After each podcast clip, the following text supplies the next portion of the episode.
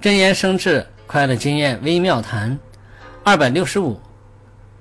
不管是什么人在开创事业的过程中如果能够了知智者和愚者的差别并且对于大小事情都能一一承办这样的人就是能够管好自己管好他人管好心灵管好事情的智者。一切事业的根本就会掌握在他的手中。